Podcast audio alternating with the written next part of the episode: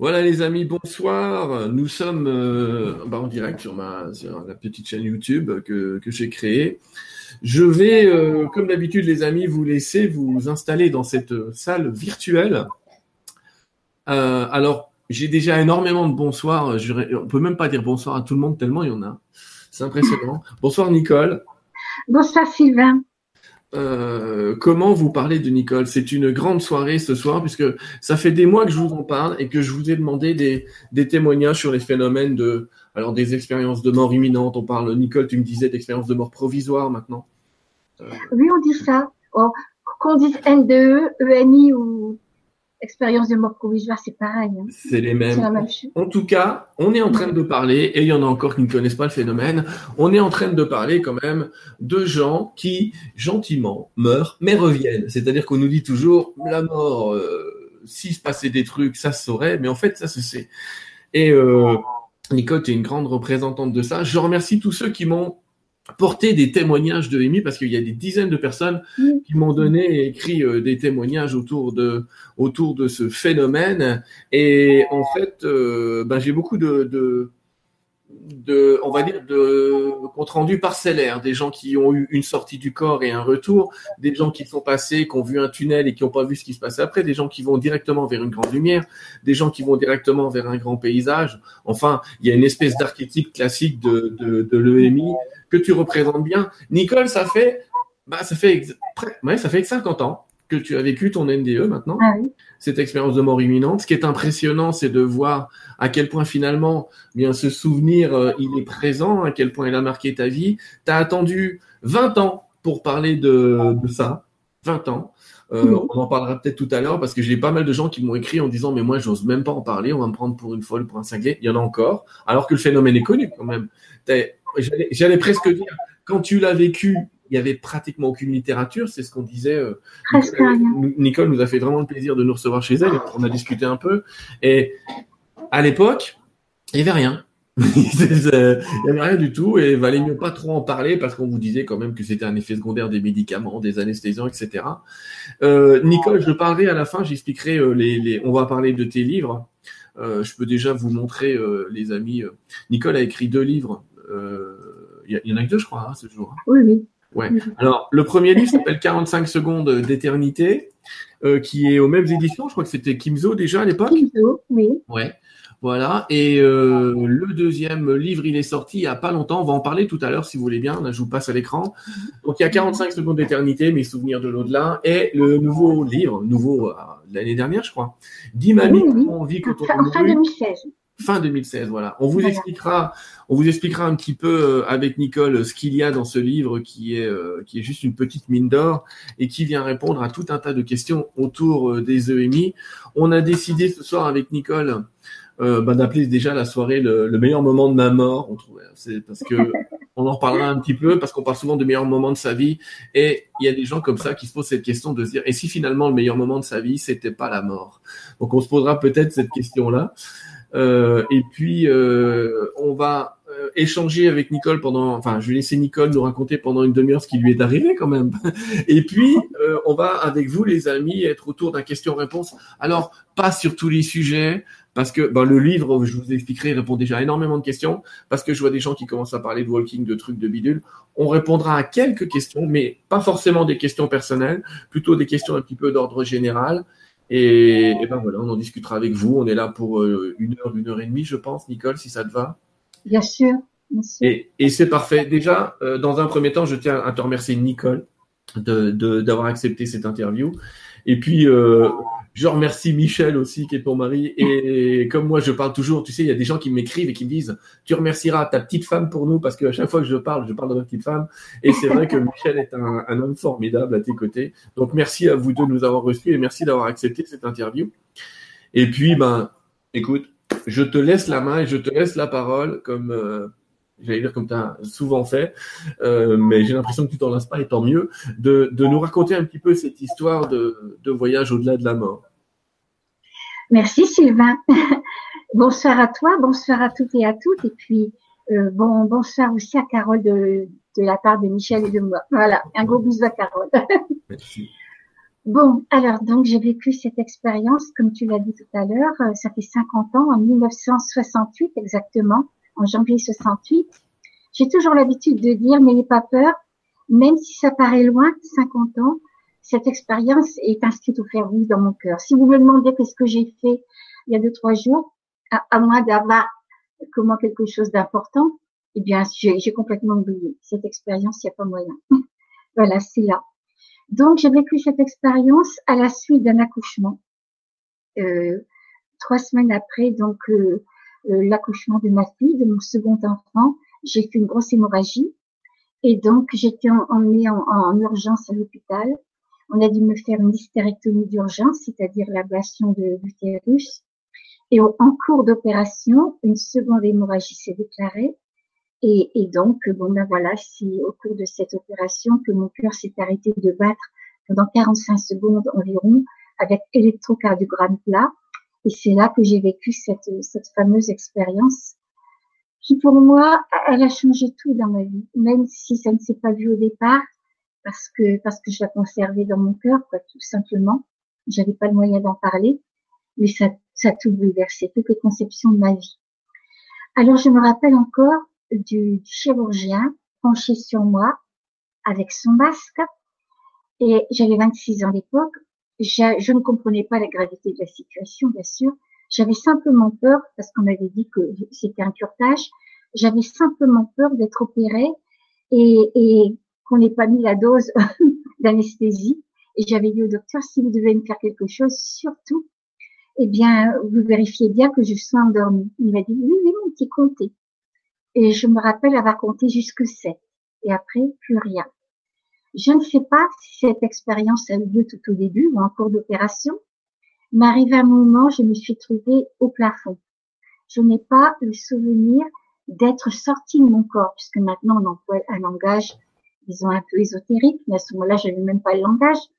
Mais je me rappelle que d'un seul coup, je me suis trouvée au plafond. Tout ce qui était moi, mes sentiments, mes émotions, je dirais mon, mon être réel, mon essence, était au plafond. Et j'étais étonnée, étonnée de me sentir vivre au-delà de mon corps. Pour la première fois de ma vie, je prenais conscience d'être l'habitant de mon corps. Et alors au plafond, je, voyais de tous les côtés à la fois, j'avais une vision panoramique de 360 degrés. Je me suis regardée. Vous savez, quand on est jeune, même sans être une beauté, bon, j'étais pas aussi bien enveloppée que je suis maintenant. on a la jeunesse pour soi. Sans être une beauté, je passais devant la glace, je me faisais un petit sourire il y avait mieux, il y avait pire aussi, donc ça pouvait aller. Et là, je me regarde, étendue sur la table d'opération avec des tuyaux qui me sortaient du nez, en table de la bouche. J'étais pas blanche, j'étais cadavérique. Et je me suis dit, mais qu'est-ce que t'es moche, ma fille! Mais déjà, ça n'avait plus d'importance. Parce que ce corps-là, c'était pas moi. Mm-hmm. Voilà. C'était pas moi profondément. C'était pas moi. J'ai entendu le chirurgien qui disait vite un flacon de sang. Alors il y avait donc une, une infirmière, heureusement que c'était à l'hôpital, qui courait chercher un flacon de sang. On en a porté un. Tout de suite après, vite un autre, vite un autre, vite un autre. Donc ça, ça défilait comme ça. Et je me rappelle qu'à un certain moment, le chirurgien a dit, elle me pète entre les mains. Ce qui m'a été confirmé, donc je reviendrai dans cette salle d'opération, mais je, vais un petit peu dans l'avenir. Un mois après, lors de ma première sortie, je vais faire, je fais encore une transfusion. Donc, je vais voir un, un comment un laboratoire, euh, je vais au laboratoire. Le monsieur m'a dit, vous êtes Nicole Dron? Oui. Je suis le directeur du laboratoire de l'hôpital. Sachez, Madame Dron, que vous avez dévalisé la banque du sang de l'hôpital. je sors pour faire une emplette. Une jeune femme m'apostrophe.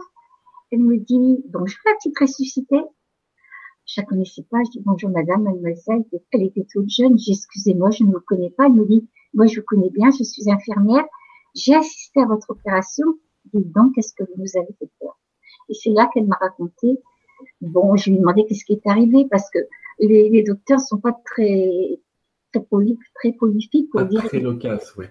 voilà, très loquace, exactement ça. Pour dire ce qui est arrivé, on avait dit à mon mari que je revenais de très loin, mais que tout danger semblait maintenant écarté. Je lui ai demandé, elle m'a dit, oh, puisque vous me le demandez, mais moi, je me, en principe, j'ai pas le droit de vous le dire, mais puisque vous êtes bien vivante, bon, bah, sachez que vous avez été cliniquement mort. J'ai demandé combien de temps environ? Elle m'a dit 45 secondes. Électrocardiogramme plat. Et que le chirurgien a eu très peur. Et elle m'a dit, je ne me souviens plus mot pour moi, mot pour mot, mais il aurait dit, elle me claque dans les mains ou elle me pète entre les mains, donc on ne va pas chipoter pour eux. Ça veut dire la même chose.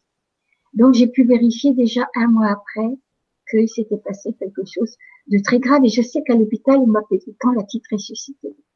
Je retourne donc dans, la salle d'opération. Mon mari m'avait dit, avant qu'on m'emmène de la chambre jusqu'à la salle d'opération, Michel m'avait dit, pas, tu vas bien se passer. On s'attend dans la salle d'attente. Je pense à lui. Il y avait mon beau-père qui était avec lui. Je pense à lui. Et instantanément, je traverse les murs de l'hôpital pour me trouver dans la salle d'attente. Je n'avais jamais eu l'occasion d'aller dans la salle d'attente de l'hôpital. Je ne savais même pas le chemin qu'il fallait emprunter pour y aller. traverser les murs, j'imagine. Bah oui. Je pense à eux, je traverse les murs. J'ai même pas eu le temps de réaliser parce que ça se fait comme ça, c'est tout, ça se fait. Plus tard, je me suis dit, mais c'est pas possible. Je ne savais même pas où ça se trouvait, comment c'est possible finalement? Et déjà là, on s'aperçoit qu'une connaissance, euh, disons, académique de la vie ne suffit pas à, à, comprendre une telle expérience. Parce que pour comprendre une telle expérience, il faut avoir quand même, je ne sais pas, la, structure de, de l'être spirituel, on n'est pas qu'un corps physique ça, ne peut pas l'expliquer. Comment l'expliquer simplement Une connaissance du corps physique, ça ne peut pas l'expliquer. Et, et, voilà, donc euh, déjà ça. Dans cette salle d'attente, j'étais très très euh, comment étonnée parce que même euh, même toi, Sylvain, à travers donc l'écran, je te vois, tu me vois, je sais que tu me vois. Bon, tandis que là, il y avait mon beau-père et mon mari. Je les regardais, ils ne me voyaient pas. Je faisais des coucous. J'allais à droite, J'allais à gauche. J'essayais de faire tout ce que je pouvais pour qu'ils se rendent compte que j'étais là. Est-ce qu'il y avait, je fais une petite interruption, euh, une petite question, c'est tu te sentais affolée ou complètement zen par rapport à ça? Non, j'étais pas affolée. J'aurais simplement aimé qu'ils se rendent compte que j'étais là pour leur dire ne vous en faites pas, je suis là. Mhm. Voilà. Et, et, je pense que là déjà, plus tard, je me suis interrogée. Je pense que bon, moi je suis revenue à la vie, mais quelqu'un après qui est véritablement mort et qui veut vraiment se manifester aux personnes qu'il aime et qui voit qu'il n'y a, rien à faire parce que bon, c'est comme ça. Et, et, en plus, si les personnes sont convaincues que quand on, on, meurt, ben on va rejoindre le petit verre, etc. Alors là, c'est fini. C'est comme si on faisait mourir deux fois la personne de ne pas croire ça finalement. et donc là, j'ai bon, bien sûr, je faisais des coucous et à un certain moment, euh, je, mon beau-père, je voyais qu'il était très, très, très, comment, soucieux. J'ai mis ma main sur l'épaule de mon beau-père. Évidemment, pas ma main physique, mais la main dans le corps, dans le corps dans lequel j'étais, sur mon beau-père, sur son épaule. Ma main a traversé son corps. Là, je me suis dit, mais qu'est-ce qui t'arrive, ma fille? Je ne comprenais pas. Et tout en étant moi, parce que je n'ai jamais, comment, euh, j'ai toujours eu la notion d'être moi. Mais ce mois-là, j'avais la possibilité, eh bien, de rentrer dans tout ce qui est. J'étais dans le cœur de mon mari. Je ne dis pas dans le cœur physique, mais j'étais dans son cœur. Je savais tout ce qu'il pensait. Alors plus tard, je lui ai reproché de ne pas s'être fait beaucoup de soucis pour moi. Mais il, il m'a dit que c'était vrai. Il m'a dit c'était vrai. J'ai remonté pour un curtage. Il y a des opérations bien plus graves que ça. Hmm. Et souvent, il me dit dire que j'ai entendu ça toute ma vie. J'aurais dû me faire plus de soucis rien pour pas t'entendre après. donc, donc voilà, je passe sur quand même euh, beaucoup de choses, mais à un certain moment, je me suis trouvée dans un abîme de ténèbres, de silence. Je ne sais pas comment ça s'est fait, ça s'est fait comme ça. J'avais le sentiment d'être seule au monde. Et là, eh bien, euh, tout, tout ce qu'on m'a appris quand j'étais jeune, parce que j'étais élevée dans la, dans la religion catholique et traditionnelle, tout ce qu'on m'a appris, euh, des phrases de catéchisme comme ça me revenaient dans la tête, qu'on vivait jusqu'à la fin des temps, jusqu'à la résurrection finale. Ah mais qu'est-ce que c'est la fin des temps? C'est combien de temps? C'est mille, ans? Un million d'années? Un milliard, un milliard d'années? Il y avait, il y avait plus de temps de l'autre côté. Mais j'étais tellement dans les ténèbres absolues que j'aurais tout fait pour entendre un son ou voir quelque chose.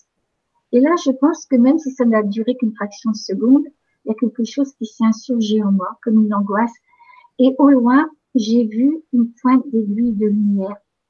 Alors, si on s'imagine un ciel d'encre, où il n'y a aucune, aucune étoile, où il n'y a pas de, de lune, rien du tout, et que d'un seul coup, on voit simplement une petite étoile qui vient.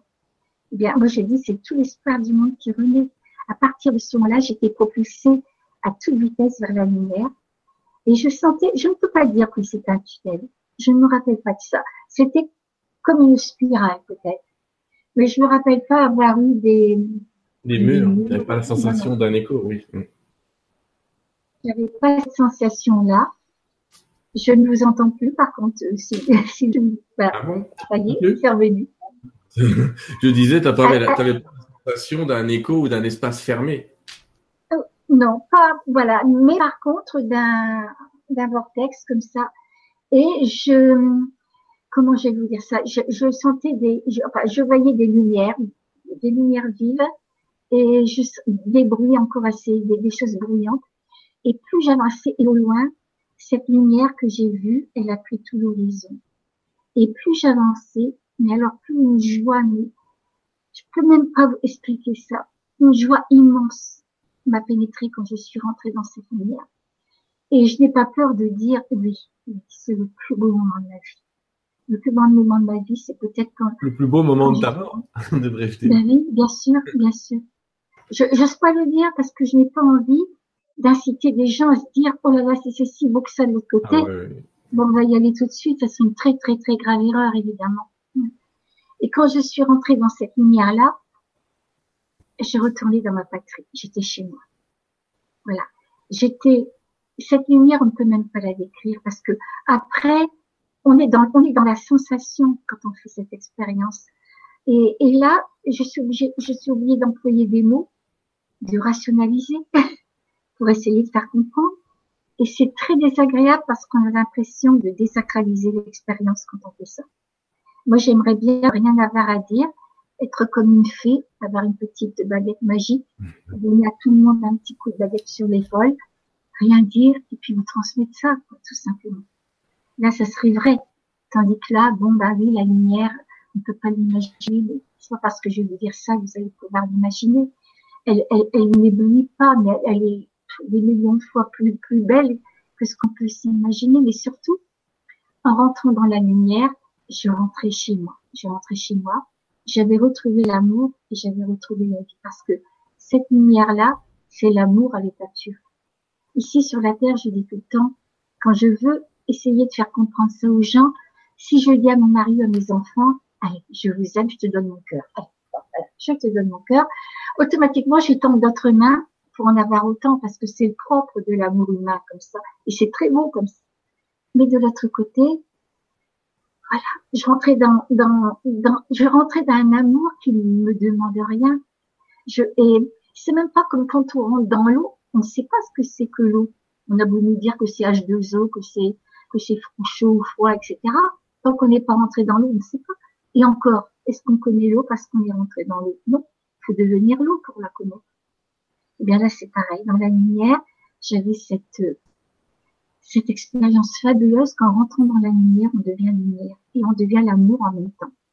Tout simplement. Et c'est un amour qui ne demande rien, qui, qui restaure, qui, qui nous remplit totalement. C'est, c'est quelque chose de fabuleux. Moi, j'en aurais la, la, nostalgie toute ma vie de cet amour-là, Toute ma vie. Et là, je comprenais que j'avais toujours vécu, que j'étais éternelle, que j'avais toujours vécu, que je vivrais tout le temps. Voilà, tout simplement, on le sait. Et dans cette lumière, je me suis trouvée dans un très beau jardin. Bien sûr qu'on peut trouver un jardin comme ça sur Terre.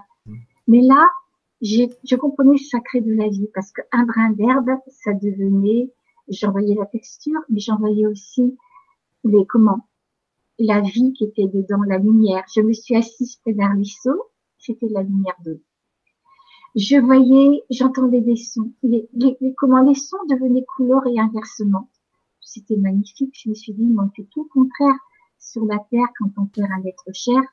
Parce que quand on perd un être cher, bon, ben, pour nous, c'est le désespoir complet. Mais si on savait qu'ils ont retrouvé la vraie vie et qu'ils sont sur le chemin pour retrouver la vraie vie, ce serait quand même tellement plus réconfortant. Alors, honnêtement, depuis, j'ai perdu des êtres chers de, dans ma famille, des êtres que j'aime énormément. Et c'est pas parce que j'ai vécu cette expérience que je suis insensible. Voilà, je souffre, il me manque, etc. Et je n'ai plus la désespérance des personnes qui se disent plus jamais, c'est fini ça.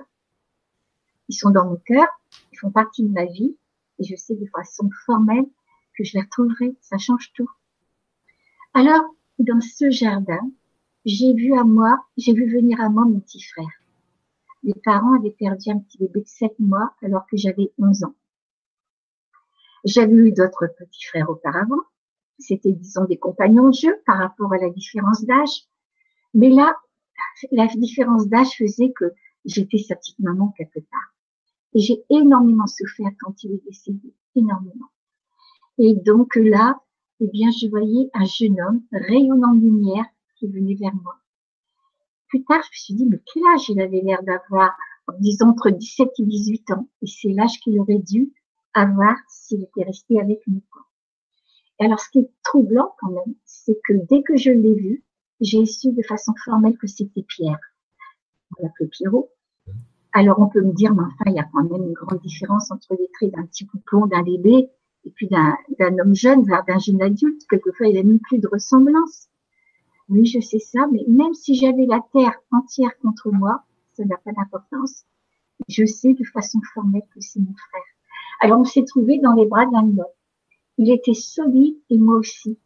Alors que dans la salle d'attente de l'hôpital, j'avais quand j'avais mis ma main sur l'épaule de mon beau-père, ça avait traversé son corps. Ah là, il était solide. C'est pour ça qu'après, on a besoin de, de, comprendre ça, de savoir. Et je comprends maintenant, mais il m'a fallu du temps que nous étions sur la même longueur d'onde, finalement, et que ce qui était sa réalité, c'était aussi la mienne. Et nous nous sommes parlé, mais à la limite, c'était même pas parler. C'est même au-delà de la télépathie. Parce que pour moi, la télépathie, c'est émettre des pensées et recevoir, et voilà, quoi. Une circulation comme ça. Tandis que là, j'étais lui, il était moi. C'est-à-dire que tout ce qu'il pensait, éprouvait et était, c'était moi en même temps. Ça venait en moi. C'était beaucoup plus fusionnel que peut l'être la parole, quoi. Beaucoup voilà, plus C'est une communion d'osmose totale. Et je suis obligée de le dire de la manière dont tout le monde peut comprendre, mais je lui ai dit, mais tu te rends pas compte si papa et maman étaient là, mais tu te rends pas compte quel bonheur ça serait pour eux? Alors il m'a dit qu'il nous avait toujours guidés, toujours aimés, toujours suivis. J'en étais très émue parce que c'était bien au-delà de l'amour humain qu'on peut, aussi beau soit-il, qu'on peut avoir l'un pour l'autre. Quoi. C'était un amour qui qui avait pas d'égoïsme ni de possession, c'était vraiment l'amour. Et j'ai rencontré le frère de mon mari, Jacques, qui était décédé à 25 ans, alors que mon mari avait 14 ans. Il était décédé à la suite d'une noyade. Ses parents en avaient beaucoup souffert, surtout ma belle-mère. Et moi, je ne connaissais Jacques que sur photo, hein, puisque on s'est rencontrés, mon mari et moi, bien des années après. Et je l'ai reconnu tout de suite. Il m'a montré les circonstances de son décès, combien mes beaux-parents l'avaient souffert. À ce moment-là, on avait quelques problèmes, non pas dans l'autre couple, mais c'était pas toujours facile parce que mes beaux-parents avaient reporté évidemment toute leur affection sur mon, mari. C'était le seul enfant qui leur restait. Et c'était les vacances ensemble. C'était tout ensemble comme ça. Quoi. Quelquefois, ça nous paraissait lourd. Et Jacques, je voyais qu'il il était peiné et il me disait qu'on devait essayer de mettre un peu de distance, toujours avec beaucoup d'amour, toujours avec beaucoup d'amour. J'ai rencontré aussi des êtres que je n'ai jamais vus sur la terre, mais je les reconnaissais. Et, et pourtant, jamais je les ai vus là. Pour moi, dans mon cœur, ce sont comme des guides. Je me trouvais très petite devant eux parce que j'étais comme un livre ouvert. Ils savaient tout ce que j'avais fait depuis, depuis la nuit des temps. Je me rappelle aussi euh, comment j'ai revu, ma vie à l'envers. Un certain, un certain moment, je, donne l'impression d'une succession de faits, et c'est, c'est pas vrai. Tout se passe dans l'instant, mais je ne peux pas le dire autrement. Un certain moment, j'ai eu l'impression que tout l'univers, comme une grande joie dans l'univers, comme une grande paix dans l'univers, et tout ça, ça se mettait à ma portée, sous la forme d'un être, je dirais, d'un être que notre cœur connaît. Voilà, il ne s'est pas présenté un être que notre cœur connaît. J'ai eu, il y a quelques mois, on m'a envoyé un livre d'un monsieur qui était décédé, d'un monsieur suisse, qui faisait des recherches sur tout ce qui était la spiritualité. Il avait promis donc à ses amis de donner des nouvelles de l'autre côté quand il serait de l'autre côté. Et il a dit qu'à un certain moment, il s'était trouvé face à un être. Comment il a dit ça? Je l'ai noté pour, pour vraiment m'en souvenir. Voilà. Là. Excusez-moi. C'était les yeux de celui qui est le représentant pour chacun d'entre nous du Père céleste, parce qu'il se manifeste sous la forme qui est notre plus haut idéal. Et bien sûr, en Occident, c'est souvent le Christ, notre plus haut idéal, mais il ne s'est pas donné de nom. Mais c'est vrai que quand on voit cet être-là, on est, c'est une plénitude totale, on est comblé. Il m'a demandé, comment as-tu aimé? Qu'as-tu fait pour les autres? Et pendant qu'il me posait ces questions, eh bien, euh, je, ne sais pas si c'est sous une forme symbolique, mais j'ai vu des milliards de bras, de mains levées vers le ciel et qui imploraient. Et on me faisait sentir dans mon cœur que c'était les mains de toutes les personnes sur la terre qui souffraient. Et qu'est-ce que j'avais fait pour eux? Bon, à cette époque-là, 26 ans, vous savez, je suis ni meilleure ni pire qu'une autre. J'avais fait des choses bien dans ma vie, mais là, j'ai compris. J'ai compris, et cette compréhension, je ne pense pas que ça, ça, ça s'approfondit tout le temps dans ma vie.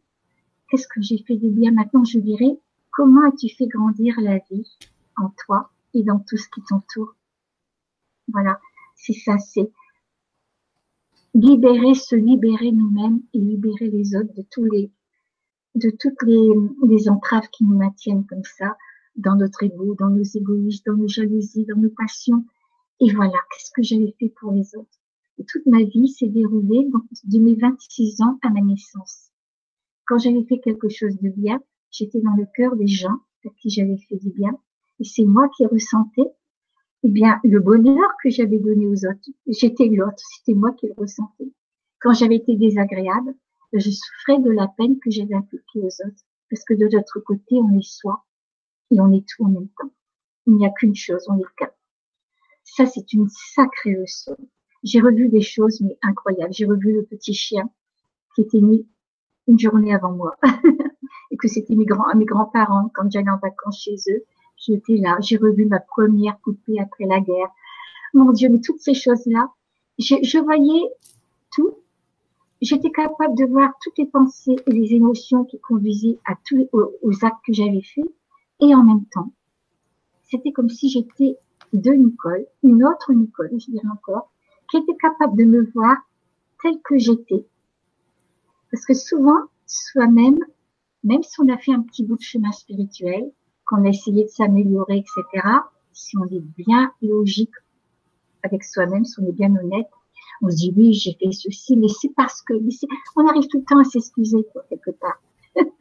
Tandis que là, je pouvais me regarder comme si j'étais quelqu'un d'autre, avec cette même justesse-là, et j'étais capable de dire, de me rendre compte ce qu'il fallait que je transforme en moi et autour de moi dans ma vie pour être en accord avec ces lois d'amour et de sagesse. Voilà, je me rendais compte de ça. Je me rendais compte de tout ce qui m'éloignait de l'amour. Et c'est pas de l'autre côté, ce n'était pas bien, mal. Non, c'était pas ça. C'est j'éprouvais, comment c'est, j'éprouvais, oh, j'arrive pas à le dire. C'est, c'est ça, c'est, un, sentiment de, de justice qui n'a rien à voir avec le bien et le mal, simplement pour être en accord avec soi et, l'univers, tout simplement. Et je ne peux pas vous dire comment c'est arrivé aussi. J'ai vu en 45 secondes, j'ai vécu des millénaires. J'ai vu comment l'évolution de la Terre. Je voyais des géants. J'ai vu, on me disait que Dieu était la force, le mouvement et la vie. Que tout ce qui allait dans le sens de l'unité, que c'était bien. Que ma vie par rapport à l'éternité, c'était vraiment un battement de paupières par rapport à ma propre vie. Et j'étais capable, dans cet état, quoi, eh bien, de, de lâcher prise, de dire que ta volonté soit faite et non la mienne, parce que je me rendais compte qu'ici sur la terre, on veut être heureux. C'est normal. On est là pour être heureux aussi. Mais que souvent, nous-mêmes, on se donne des, conditions au bonheur. On va être heureux si ceci, si cela, si ceci, si cela et que si on enlève les si, on est tout de suite heureux, mais on ne sait pas. Voilà. Et ça, c'était aussi une sacrée leçon pour moi. On me disait que la vie était partout dans l'univers. On me montrait la réalité. Un jour, peut-être qu'on aura une grande surprise, des grandes surprises, parce qu'on n'est pas seul. Euh, il y a d'autres humanités qui un jour se mettront en contact avec nous. Qu'est-ce qu'on me disait aussi? On m'a on montré que j'avais déjà vécu sur cette terre. Alors moi, j'ai été élevée dans la religion catholique. Il était évident qu'on ne parle pas de renaissance. Et je fais mon mea culpa parce que je me rappelle que lorsque j'avais 12 ans, que j'allais au lycée, et c'est l'année où on apprend les civilisations égyptiennes, grecques, latines, et un petit regard comme ça sur le bouddhisme, etc. Quand j'ai appris qu'il y a des populations qui croyaient comme ça à la réincarnation, je disais, ça va pas, quoi. Ils sont pas bien. Et voilà que de l'autre côté, on me montre des tranches d'autres vies, le lien qui unissait mes vies, et on me dit qu'on revient sur la terre tant qu'on n'avait pas acquis assez d'amour et de sagesse, que tout est, que tout est une question d'évolution. Et j'ai une amie très très chère qui a vécu la même expérience et à qui on a montré ce concept d'une autre manière. On lui a montré une roue dans laquelle était marqué vie, mort, vie, mort, vie, mort. À chaque fois qu'elle regardait vie, elle revoyait une vie antérieure. Quand elle regardait mort, mort, elle voyait ce qui s'était passé entre deux vies. Et à un certain moment, elle a vu une main qui s'échappait de la roue. Et donc, elle a eu le même enseignement avec un autre symbole, si on veut. Oui, c'est magnifique.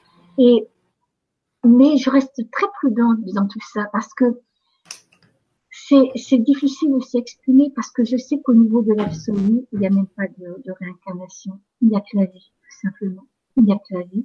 Mais nous, voilà, on rentre dans un monde à trois dimensions. On est capable simplement d'appréhender notre vie par rapport à notre naissance et à notre mort. On ne peut pas embrasser tout d'un seul regard. Et de l'autre côté, voilà, eh bien, j'étais capable de voir tout dans le même moment. C'est, c'est quelque chose de prodigieux, ça aussi. À un certain moment, on m'a montré d'autres chemins. On m'engageait à prendre un, un de ces chemins-là. Et j'étais perplexe parce que j'étais dans la situation d'un jeune, d'une jeune qui a fini ses études et qui revient diplôme en poche et qui a demandé, qui a fait des curriculums limités pour avoir donc des, ben des, des, des, places, quoi. Ils ont, plusieurs entreprises ont envoyé donc un accord, oui, mais qu'est-ce qui est mieux pour moi dans l'avenir? Qu'est-ce qui est mieux pour moi? On ne sait pas.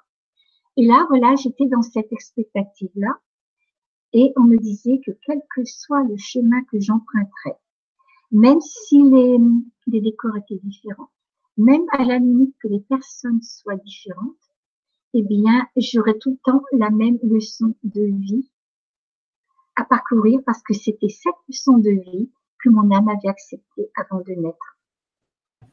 Mm-hmm. Euh, on m'a montré le futur de ma vie. À un certain moment, donc c'était en 1968 que j'ai que j'ai vécu ça.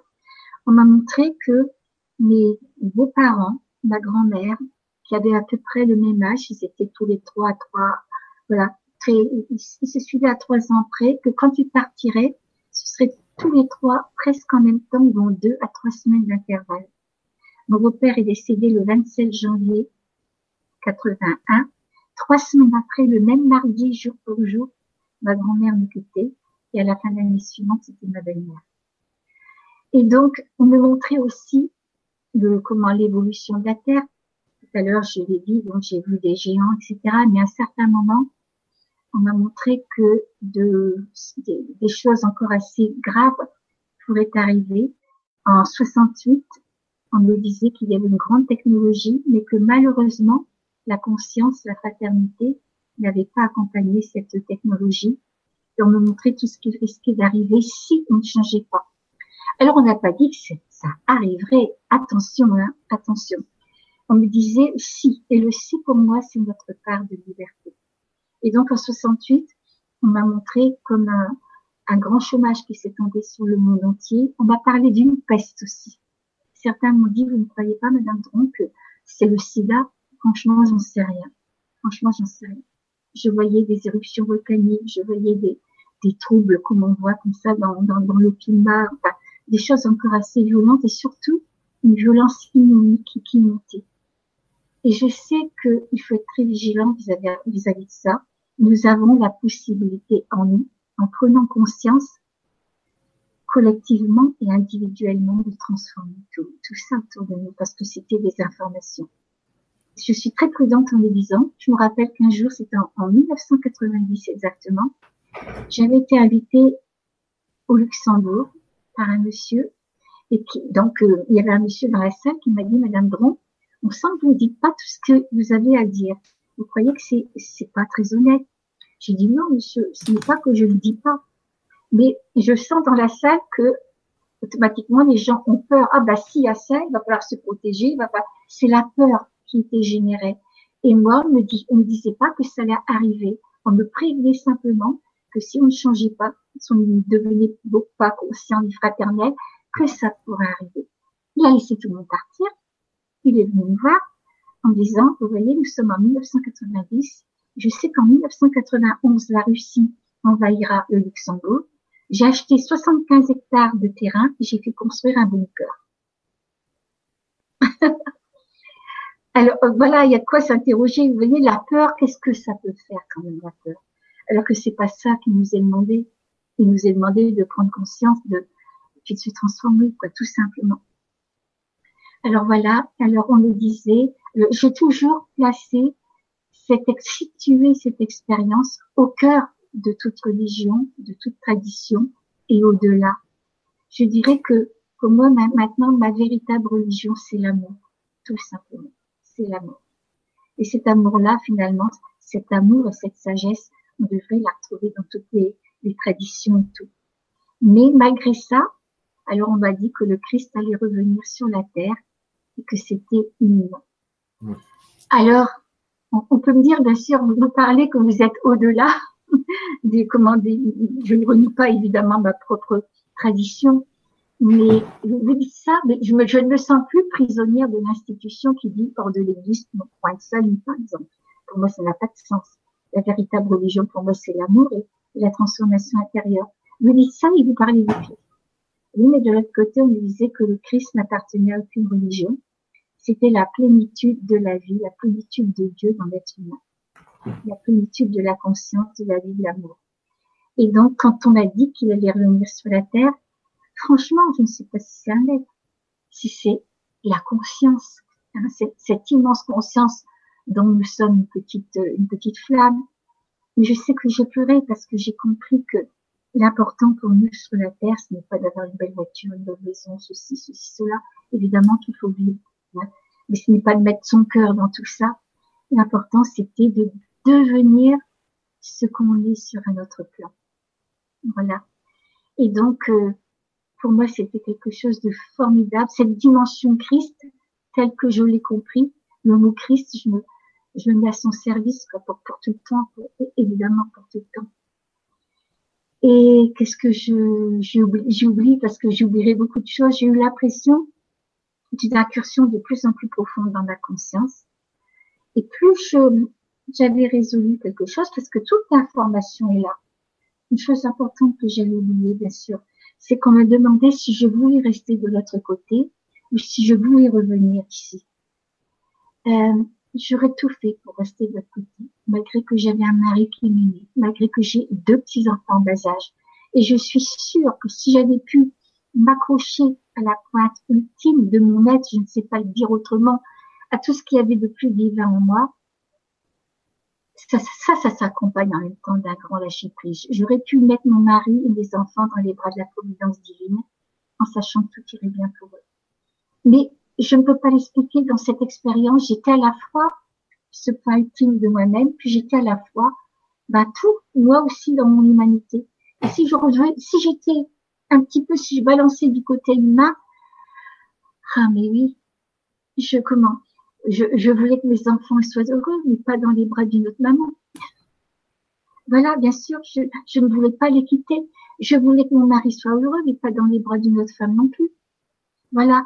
Et donc, en même temps, je comprenais l'amour que j'avais, c'était pas un amour absolu. Mais cet amour-là, est-ce que c'est ça qui m'a empêché de quitter carrément la terre ou j'en sais rien, ou est-ce qu'il le fallait? On m'a dit que je reviendrai dans mon corps, mais que lorsque je reviendrai, j'oublierai beaucoup de choses parce qu'il le fallait. Moi, avec ma liste, je me suis dit, ah, ils veulent que j'oublie beaucoup de choses. Je vais faire en sorte de me rappeler. Mais je sais que quand je me suis réveillée, les 99%, 99 sont partis.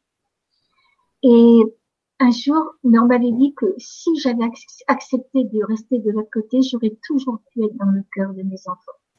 Et un jour que j'en parlais comme ça en salle, là aussi c'était en Belgique, je crois, un monsieur après m'a fait une très belle lettre, il m'a demandé, il m'a, je lui ai demandé la permission d'en parler d'ailleurs. Il me disait, vous savez, Madame Dron, quand vous disiez que vous auriez toujours pu être dans le cœur de vos enfants, moi j'étais dans la salle tout au fond et je pleurais. Je pleurais parce que j'ai perdu récemment mon épouse. J'ai encore une petite fille de 11 ans à charge. Quand sa maman était à la maison, et bien et qu'elle revenait des hôpitaux, souvent la nuit, elle allait la réveiller pour faire des gros câlins. Et puis un jour, maman n'est plus revenue, quoi. Et quelques temps après, je la, je la vois sereine. Et moi, je ne comprends pas que ma fille soit sereine. Et un jour, je lui demande, enfin, je ne te comprends pas, maman n'est plus là, et tu ne t'en dis pas après maman? Et la petite de dire, non, je ne m'en ai pas après maman parce que je suis remplie de maman. Hmm, c'est magnifique. Ah oui, moi je trouve, j'en ai eu la chair de poule quand, quand j'ai lu ça. Il m'a dit, vous savez, c'est un monsieur qui était très intelligent, il était ingénieur en informatique, tout ça. Il m'a dit, vous voyez, madame Poudron, sans m'enorgueillir de ce que je suis, je pense va bien comprendre les choses. Mais là, par rapport à ma fille, j'étais rien du tout, parce qu'elle avait, elle, elle avait l'intelligence du cœur. Bah oui. Oui, oui. Voilà. Alors, je vais, je vais essayer d'aller brièvement. À un certain moment, je, comme certain moment, je me suis trouvée dans une ville de lumière, d'or et de pierres précieuses. Comment, j'en sais rien. C'était comme ça.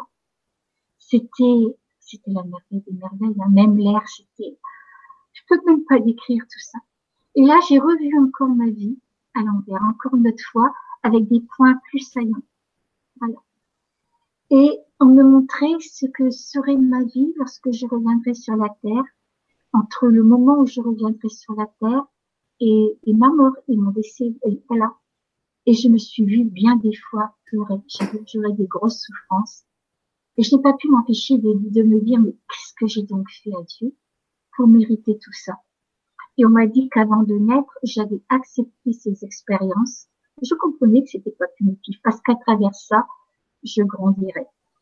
Et moi, avec encore égoïsme, hein, certainement, j'ai prié qu'on me donne dans une vie tout ce qui me restait à vivre dans d'autres vies.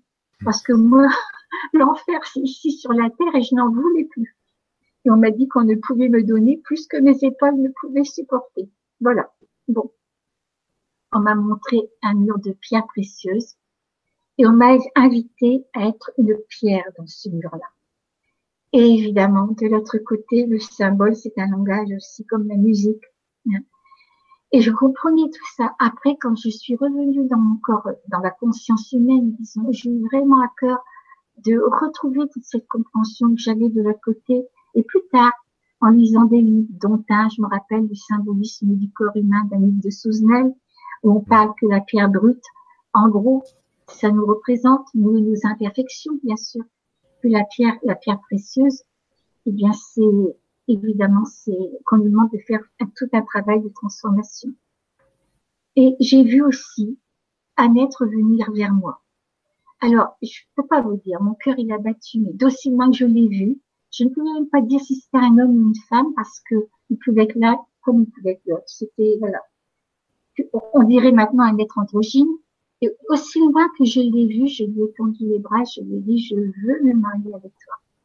Et en même temps, je prenais conscience que cet être-là, c'était moi, tout simplement. Si vous saviez ce qu'on est beau sur le plan de l'absolu, je crois qu'il faut qu'on le sache. On est, chacun de nous, on est, c'est pas moi toute seule, mais chacun de nous, on est magnifique. On est un être extraordinaire. Et quelquefois, il m'arrive de dire à des prêtres, parce que il y en a qui sont très, très ouverts. Mon Dieu, j'en ai rencontré, merci. Mais je ne peux pas m'empêcher de dire, à la place de dire aux enfants, ah, qu'ils vont en enfer, etc., s'ils font tel péché, si on pouvait leur dire, mais qu'est-ce que tu es beau. Sache que tu as toute la force en toi pour traverser toutes les épreuves de la vie. Sache que tu as tout ça en toi. Accroche-toi à ton étoile. Voilà, et j'ai vu ça. Et c'est bizarre parce que en même temps que j'ai vu cet être-là, en même temps que je prenais conscience qu'il était moi, mais moi totalement réalisé. En même temps, je prenais conscience de la distance qu'il me restait à parcourir pour être ce que je suis déjà, quoi. Pour être ce que je suis déjà. Sur le plan d'absolu, est complètement réalisé.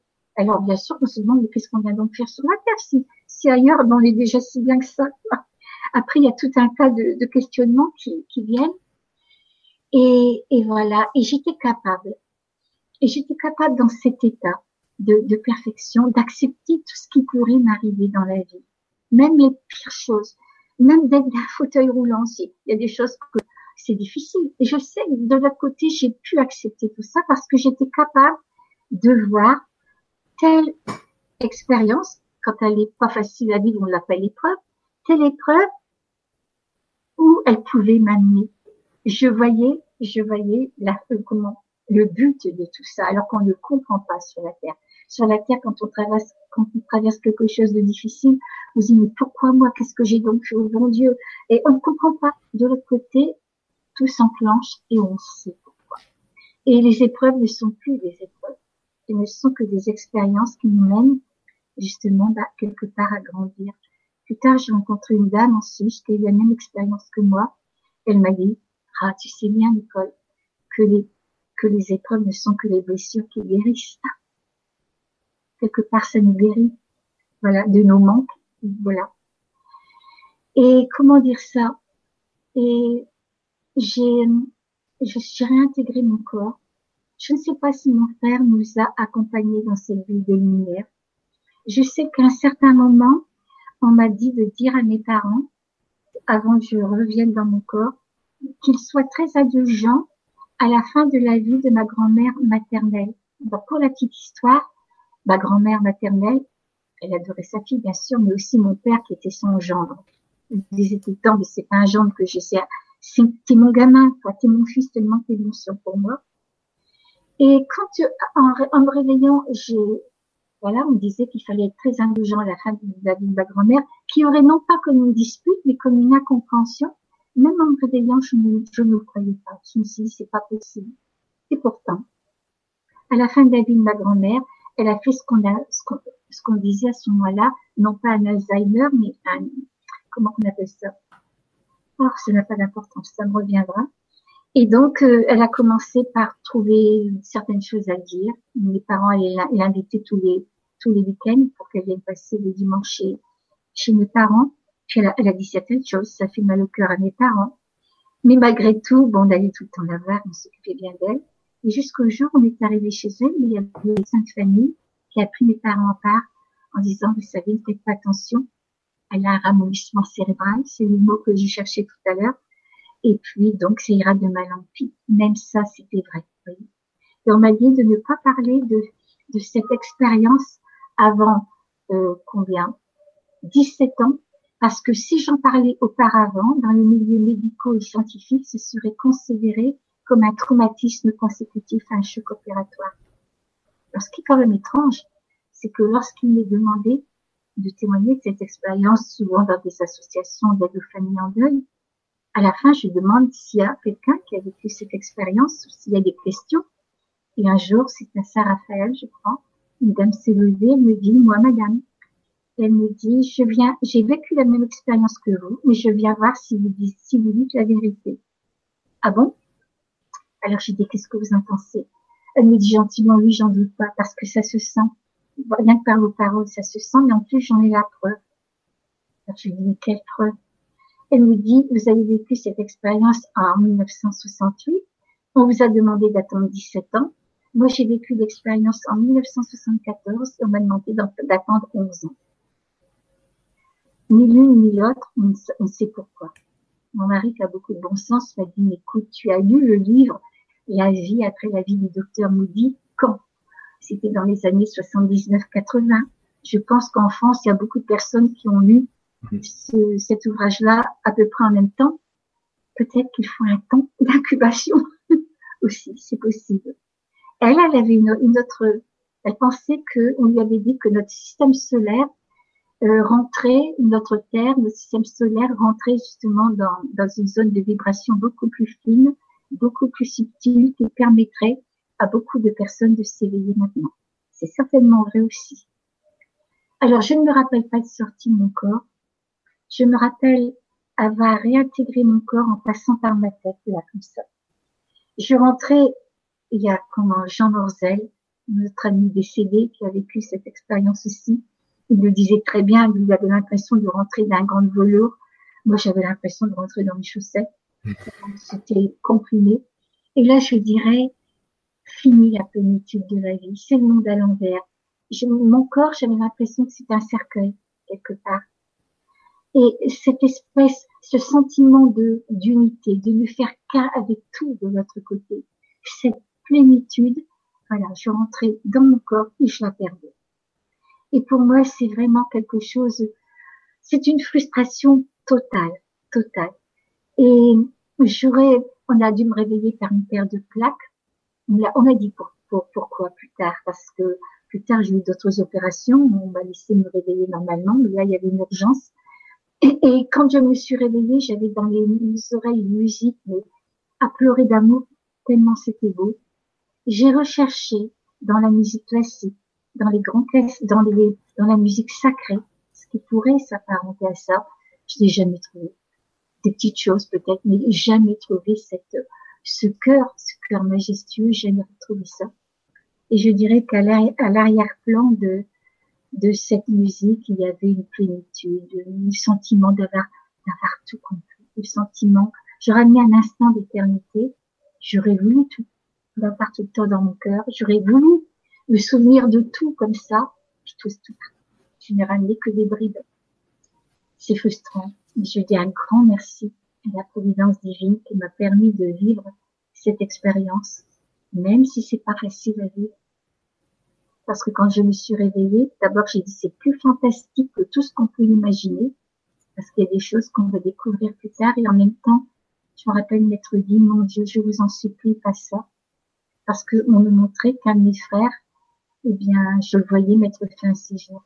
Donc, c'est pas toujours facile de revenir d'une telle, d'une telle expérience, parce qu'il faut porter certaines choses sur ses épaules. Mais malgré ça, merci à la vie, parce que je ne suis pas là pour convaincre qui que ce soit, c'est trop intime, mais moi-même je sais que la mort n'existe pas. Et quand la mort n'existe pas, eh ben, la vie elle a toute son importance. C'est, c'est merveilleux, la vie elle a un sens, elle a un but. On est là pour, euh, pour évoluer, on est là pour comprendre, on est là pour s'aimer. Et puis, je, bon, maintenant, ça y est, j'ai un certain âge. Je n'ai pas honte de dire que j'ai 77 ans. Un jour ou l'autre, bon, bah, ça va se terminer, cette vie mais je suis contente d'avoir mon âge parce que j'ai pu voir une certaine évolution dans, la, dans le concept, dans la façon de comprendre cette expérience. Il y a des gens qui font un travail formidable, dont vous, Sylvain. Mais il y a, des, il y a eu des associations comme Yans, comme Sonia Barcala.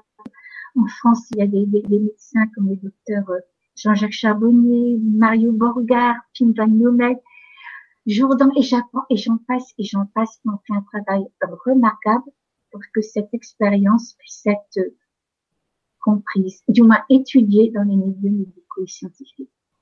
Et je dis merci à ta Virginie pour ça. Voilà.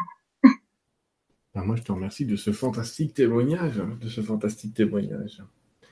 Euh, merci Sylvain.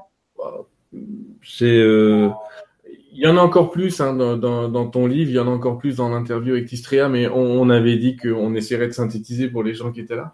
Mais quelle expérience fabuleuse. J'allais presque dire, effectivement, tu l'as dit tout à l'heure, il faut surtout pas s'amuser à vouloir faire un tour euh, et se dire je vais revenir tout de suite. J'allais presque dire que ça donne envie d'y aller, mais euh, c'est pas le but. Non, non, non, parce qu'on aura manqué notre notre école sur Terre à ce moment-là. c'est vraiment pas le but. Je te remercie. Euh, dans tout ce que tu as évoqué, on retrouve euh, bah, les enseignements. Ah, tu es en train de le lire, mais on, retrouve aussi les enseignements que les guides nous donnent. Bah euh, dans ces histoires, j'ai noté des questions. J'ai commencé à faire un tri dans les questions pendant que tu parlais. J'avais pas l'air attentif, mais j'arrive à faire deux choses en même temps. Et puis j'ai écouté très attentivement.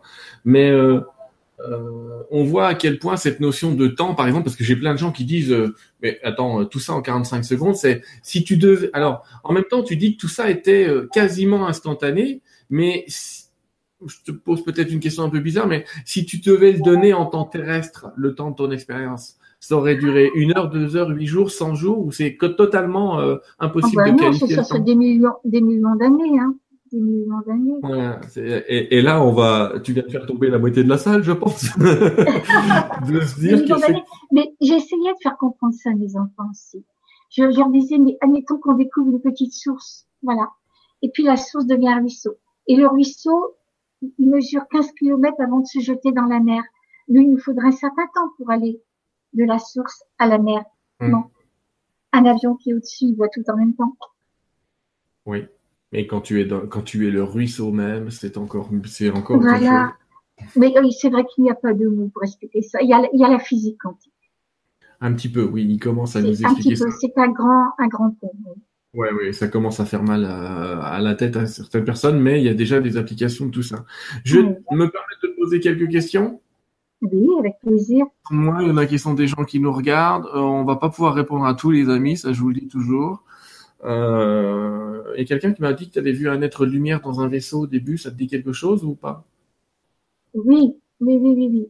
Dans l'expérience que j'ai vécue, c'est vrai qu'on on m'a on m'a montré euh, d'abord, on m'a montré euh, un immense laboratoire souterrain. On faisait des, expériences. Ça me plaisait pas trop parce que voilà. Et en même temps, je me suis trouvée dans un, comme dans une soucoupe volante très grande avec des êtres grands, blonds. J'ai eu toute une information. Je sais que j'ai su beaucoup de choses. C'est ça le problème. On sait qu'on sait et on n'en ramène que des miettes. Et je sais que ces êtres-là, ah, j'avais totalement confiance en eux. Et ils m'ont expliqué qu'ils nous avaient fait évoluer en génétiquement mais en conscience depuis la nuit des temps. Et c'est vrai que dans cette expérience, il y a ce côté un petit peu de contact avec euh, peut-être quelqu'un d'autre. Oui. il y a aussi ce voilà, ça reste un point d'interrogation voilà, il faudra voir après. tu as, entamé une, la question suivante en même temps, qui est beaucoup d'expérienceurs, on les appelle comme ça, hein, ceux qui font des, des NDE, des expérienceurs, mais beaucoup d'expérienceurs ont fait cette expérience justement de tout savoir, c'est-à-dire de se dire, je sais qu'il y a un moment où j'ai tout su. Eh oui. Alors, comment, comment expliquer qu'on sait qu'on a tout su C'est pas évident et qu'on se rappelle de rien. Et puis, et puis, et puis, voilà, quoi. Comment on peut savoir qu'on a tout su si on n'a rien ramené, quoi? C'est fou, mais c'est à 100% on sait qu'on a tout su. Je pense que on se trouve dans une grande salle d'enseignement sans maître. On est cette lumière, c'est l'amour, mais c'est l'information aussi. Ici, nos étudiants, quand ils sont en faculté, ils sont obligés de d'étudier pendant des heures, des jours, des semaines, des mois, des années pour arriver à avoir donc un diplôme. De l'autre côté, il n'y a pas tout ça, on sait tout, on est secret de l'univers. C'est très frustrant de savoir et de ne pas ramener tout ça. Oui, oui, oui, c'est frustrant et en même temps, il y a ce voile de l'oubli qui nous permet encore d'apprendre. Une question de Virginie qui dit, bah, il y a une question naïve, mais elle est un peu bizarre, mais pourquoi est-ce qu'on doit apprendre à aimer ici-bas alors que de l'autre côté, on s'aime infiniment? Et oui, pourquoi? Alors là, bon, c'est vrai que vous savez, je ne sais pas parce que j'ai vécu cette expérience que je sais tout. J'essaie de comprendre. C'est vrai que de l'autre côté, on est parfait. Pourquoi revenir sur la Terre et puis avoir des épreuves, des souffrances, etc. Bon, moi j'ai ce sentiment que on est une vibration à multiples fréquences. De l'autre côté, il y a la perfection. Et quand on est sur la Terre, on fait un monde de matière, de densité, et automatiquement on saillit, on, on fait, on épouse la matière quelque part. Et donc automatiquement, on a toute cette densité. On a du plomb dans les ailes, on a du plomb dans les ailes, et quelque part, on a peut-être à spiritualiser la matière, ou alors autre chose aussi. Parce que quel est le sens, par exemple, euh, comment dire ça? Pourquoi structurer les ménages, par exemple? Hein, euh, Pour essayer de s'améliorer ici. Quand, euh, quand on comprend tout de l'autre côté, c'est pas la peine d'essayer de, de comprendre ici sur la Terre. Ça, ça répond un petit peu à la même question. Moi, je dirais que si, parce que de l'autre côté, quand on fait le bilan de sa vie, on comprend. On a cette, cette compréhension de ce qu'a été notre vie. on ne peut rien y changer. On ne peut rien y changer. Hmm. C'est justement l'épreuve matérielle, c'est les obstacles matériels, c'est un petit peu comme un cheval. Il ne pourrait pas sauter s'il n'y avait pas là l'obstacle. Eh bien voilà, la matière, elle nous donne des, des, des difficultés qui nous permettent de nous révéler à nous-mêmes et de nous dépasser quelque part dans l'apparence et dans le jeu 1, il arrive parfois que les guides me disent vous êtes venu diviser, diviniser la matière et vous êtes vous êtes tellement amour que tout ce qui n'est pas amour, vous êtes venu l'embrasser avec un corps pour lui donner cet amour et revenir avec. Je suis complètement d'accord, c'est magnifique ça. C'est magnifique. Alors c'est vrai que euh, même quand on parle de l'amour, ah bah oui, tout le monde, ah l'amour c'est magnifique. Ah bah oui, on voudrait tout le monde être amour et on voudrait tout le monde aimer avec un amour extraordinaire. Voilà, mais cet amour-là, cet amour-là, quelquefois, ça demande de ne pas être jaloux, de ne pas être possessif, de ne pas être ceci, cela. Aimer dans la, dans une façon absolue, ça demande quelquefois le pardon. Et tant que ça reste dans la tête, c'est pas devenu cher. Marie, en canalisation, il y a pas longtemps, nous avait dit que si on remplaçait le mot amour par tendresse, on serait sans doute plus proche de ce qui est évoqué par les guides que du mot amour tel qu'il est défini aujourd'hui dans la matière. Oui, parce qu'on y met trop de, sentimentalisme et, même de sexualité, alors que ça va bien au-delà de tout ça. Même si ça l'inclut, ça va au-delà. Merci. Christine demande si tu as perçu, mais tu dis que tu n'as pas perçu la sortie du corps, mais est-ce que tu aurais perçu la corde d'argent? Tu vois ce que c'est? Ce serait une corde qui relierait nos corps? Non, je, je ne me rappelle pas. Non, je ne me rappelle pas de ça. Mais d'un seul coup, je pense à quelque chose d'important que je voulais vous dire. C'est que dans cette, dans cette expérience-là, j'ai vu quelque chose de merveilleux. J'ai vu une femme.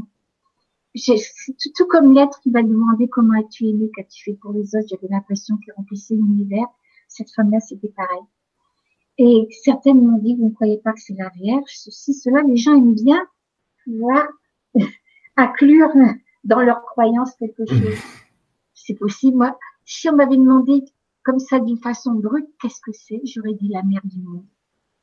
La mère du monde, tout simplement.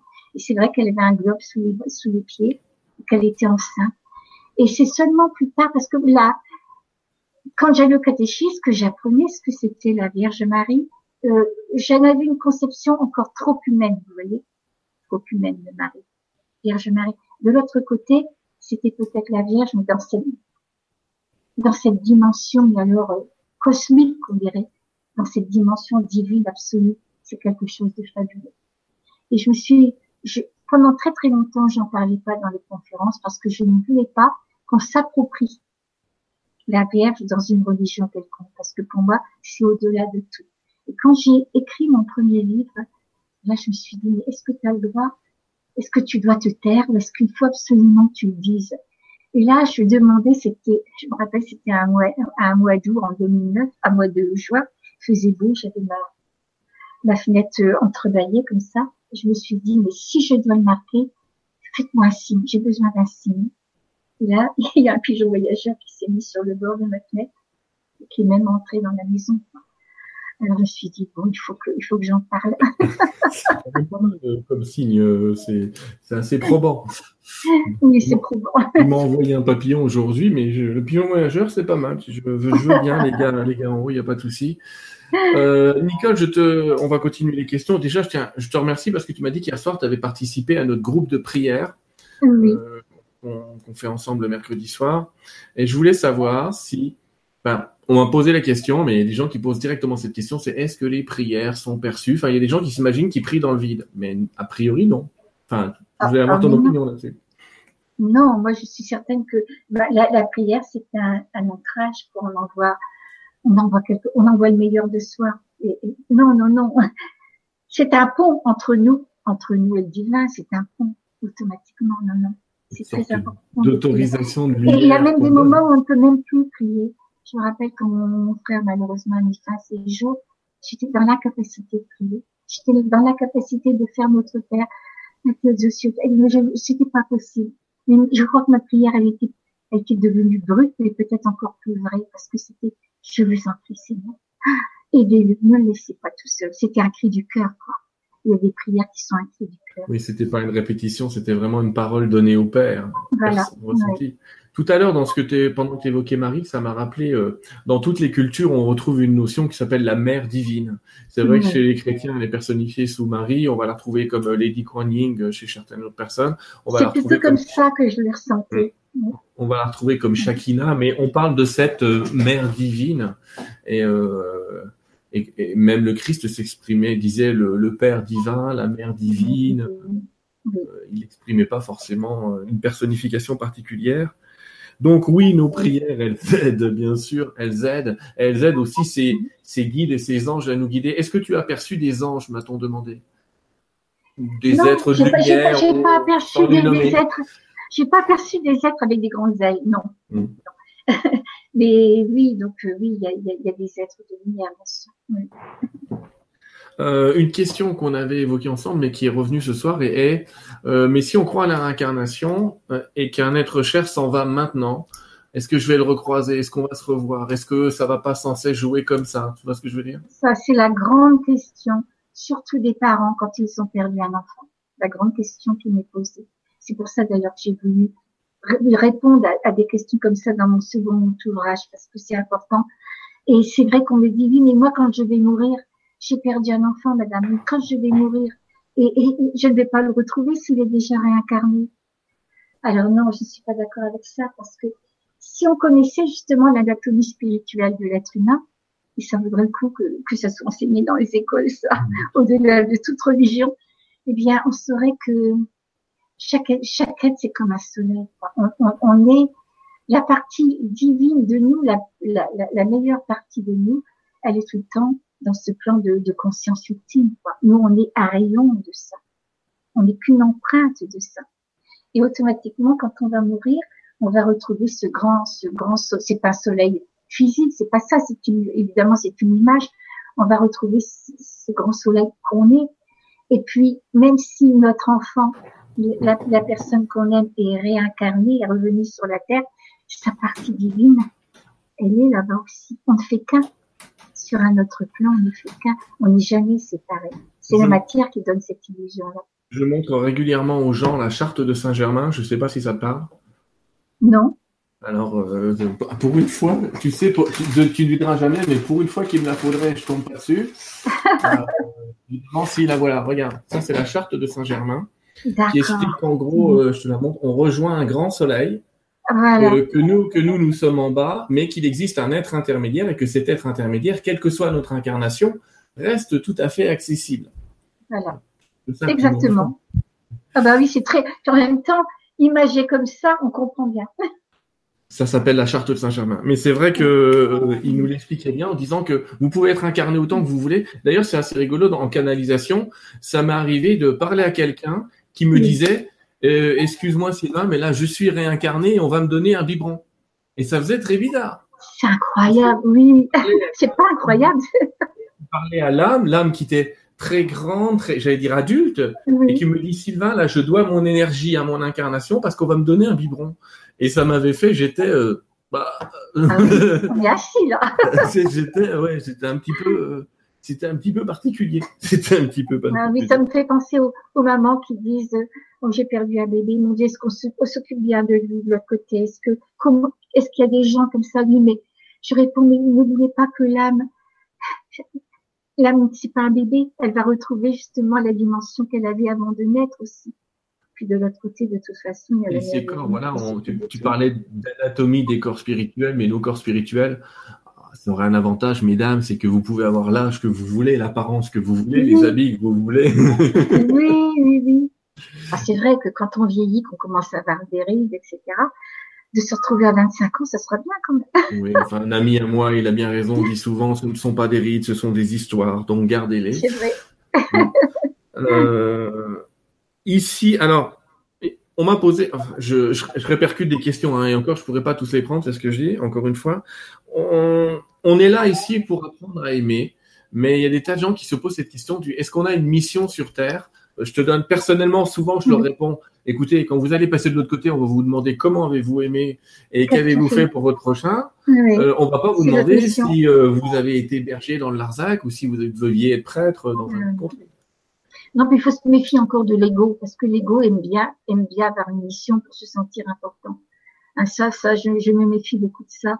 Alors, moi, ce que, d'après l'expérience que j'ai eue, c'est pas qu'on m'a donné une mission, on m'a pas dire, il faut faire ceci, il faut faire cela, mais c'est moi-même, je me sens, je me sens pas le droit de garder ça pour moi, vous voyez. Et si on, chacun, on a la mission d'être ce que l'on est, de devenir ce que l'on est, tout simplement. Essayer de découvrir vraiment cette, cette essence, la qualité de l'essence qui nous habite, essayer de, de, de vivre au plus haut de cette essence. Voilà ce que je dirais. La mission, c'est tout le monde. La mission, c'est tout, oui, c'est tout le monde. De devenir ce qu'on est. Euh, Jean-Louis nous demande là si euh, cet amour ne serait pas un leurre du plan astral, peu importe, mais qu'en pensez Et même si c'était un leurre, merci ce leurre, parce que c'est. c'est quand même top, je me sentais bien. non. Euh, non, parce que on, on sent vraiment, la, ah, bon, on, on, sent vraiment que cet amour-là, c'est l'essence de l'univers. C'est l'essence, c'est l'énergie de l'univers. Si on me demande qu'est-ce que c'est que qu'est-ce que c'est que l'énergie universelle, l'amour, c'est tout l'amour. Bah, l'amour, c'est l'amour, oui. Et puis, tous ces gens qui font une NDE, c'était une des questions que j'avais là, d'ailleurs, je sais plus où, en fait, ont une mémoire plus vive, plus importante, et disent finalement, ce que j'ai vécu là-bas était réel, et ce que je vis ici ne me le semble pas du tout. Pas du tout, pas du tout. Mon mari, plus tard, quand j'en ai parlé longtemps après, il m'a dit, mais tu ne crois pas que c'est un rêve? Et, et, non, c'est ma vie actuelle qui, qui, bizarrement, qui est un rêve par rapport à l'expérience que j'ai vécue. J'essaie de, de, de dire que euh, dans, dans, ma vie actuelle, c'est comme si on était un, un iceberg qui émerge d'un dixième de l'océan, quoi. Et pendant l'expérience, on fait connaissance de tout ce qu'on est, quoi, des neuf dixièmes qui sont dans l'eau. Et on ne peut même pas s'imaginer, on ne peut pas comprendre avec avec son intellect ça. Et c'est bien de, ce serait bien qu'on puisse tout le monde une fraction de seconde faire une expérience comme ça pendant une fraction de seconde. Je leur demande de l'autre côté. Quelquefois, je dis, mais si tous les grands du monde, tous nos, tous nos chefs d'État, euh, si les représentants de chaque religion pouvaient faire une expérience comme ça, une NDE très courte sans mourir pour autant, ça y est, c'est le bonheur sur la terre. Ce serait génial. Les guides m'avaient montré ça une fois. Euh, tu, en as vu aussi, en as vu aussi de ce qu'on appelle des possibles de l'univers qu'on raconte pas mm. parce que certains font peur, etc. Euh, mais un de ces possibles, ce serait que pendant 12 secondes, chaque être humain de cette planète quitte son corps. Juste 12 secondes. Et chaque être humain revienne dans son corps. Et là, forcément, le monde changerait. Exactement. Oh, qu'est-ce que je le demande? Qu'est-ce que je demande, Sylvain On verra, c'est un des, un des possibles. Euh, je suis en compassion avec Abiba qui nous dit Je viens de perdre euh, mon seul enfant de 24 ans, je suis dévasté. Pensez-vous que ce soit le destin? Euh, Tu as souvent affaire à ce genre de, de, questions et de douleurs, je pense. Oui. Je, je, dirais oui, ça peut être le destin. Mais souvent, quand on parle du destin, les gens parlent c'est un karma. Pourquoi que ça nous arrive à nous? Qu'est-ce qu'on a donc fait, etc. C'est pas du tout punitif. Mais non, bien sûr. C'est peut-être une expérience qu'on a, qu'il a accepté de vivre, que vous avez accepté de vivre, et pour une raison qui m'est, bien sûr, qui m'échappe, mais qu'on comprend après quand on se, quand on se retrouve.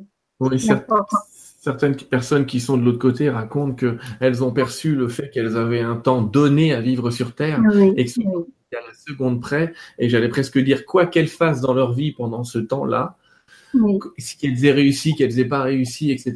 J'allais dire l'univers s'en fiche quand il faut rapatrier les gens par rapport à leur contrat d'âme. On parle parfois d'une espèce de contrat, mais ils reviennent.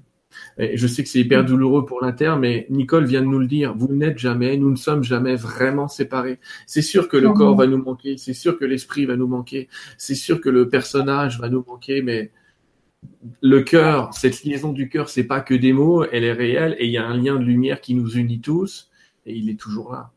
Oui. Et puis il faut quand même savoir qu'il y a des signes qui nous sont donnés. Je crois qu'il faut en parler aussi des signes. Euh, il y a des livres quand même que je recommande beaucoup. C'est par exemple le livre de Georges Moranier, le livre de Roland Jouvenel aussi. Ce, ce jeune garçon de de 14 ans qui est décédé en laissant une mère éplorée, qui voulait suicider d'ailleurs. Oui. Hein, et qui, qui, a reçu tout un enseignement spirituel. On peut dire, oui, oh là, tout le monde pu en faire autant. Mais on voit la profondeur de l'enseignement spirituel qui est de toute beauté. Et d'autres aussi, bien comme ça. Et je crois qu'il ne faut pas rejeter ça d'un revers, d'un revers de main. Il faut d'abord se renseigner. Voilà. Oui, il est. Il ne faut pas, il faut pas être à l'affût de tous les signes qui peuvent être arrivés, non. Mais quand il y a des choses qui arrivent, il faut ah, se poser des questions quand même. C'est toujours un peu difficile parce qu'on se pose cette question du destin et je te l'avais posé aussi. C'est on t'a exprimé que des gens de ta famille allaient mourir à quelques temps d'intervalle ou ta belle famille dans le cas présent aussi. Euh, et c'est arrivé et on a envie de tout faire pour que ça n'arrive pas. Eh bien, moi, mon frère, évidemment, quand je me suis réveillée, en hmm. sachant qu'un de mes frères allait mettre fin à ses jours, je me suis Dieu, je ne supplie pas ça.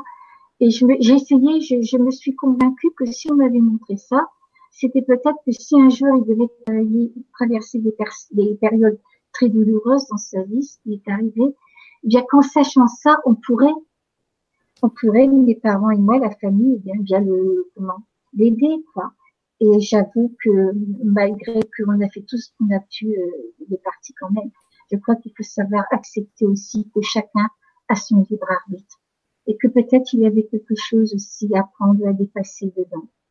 Peut-être.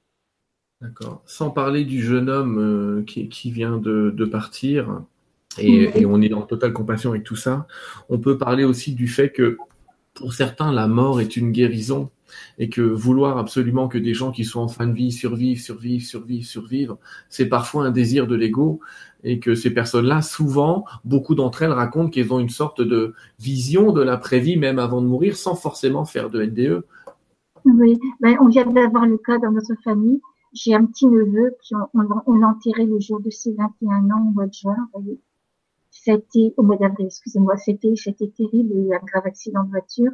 Il était un petit morceau et puis il a un coma, donc il ne s'est pas réveillé.